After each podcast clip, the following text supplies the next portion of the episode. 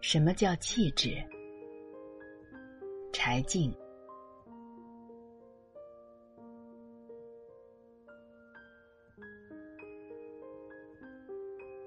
小时候，我想过一个问题：什么叫气质？有个同学很严肃的回答我：“听克莱德曼的钢琴曲有气质。”我找了个磁带，听了半天，没听见什么叫气质。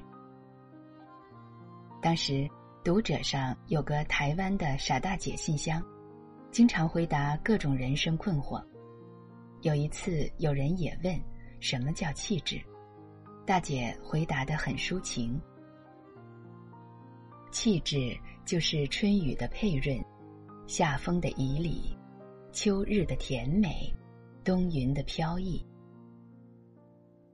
我盯着这几个排比句，琢磨了一会儿，就放弃了这事。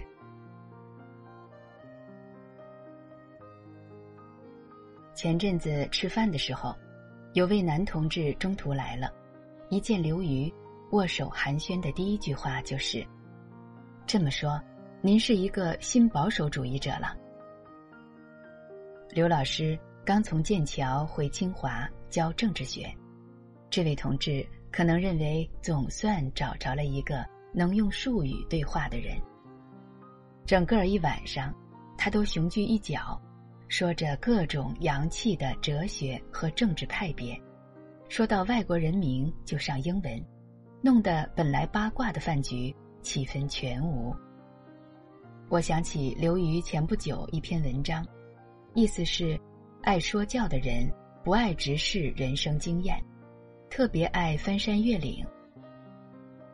比如明明是推销专制思想，但不说董仲舒说。或者张春桥说，非要说施密特说。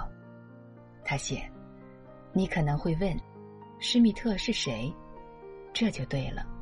如果你也知道了施密特是谁，好些人还怎么用它装神弄鬼呢？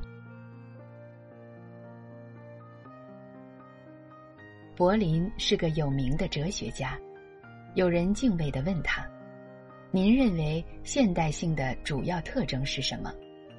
老头子说：“根本没这玩意儿，什么前现代性、现代性、后现代性，都是任意武断的概念。”那人又问：“哲学到底有什么用？”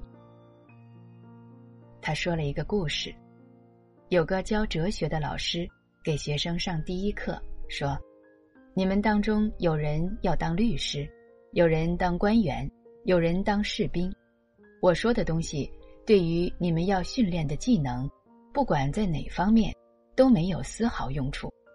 但有一点可以向你们保证：上完这个课，你们总能看清人们什么时候在胡说八道。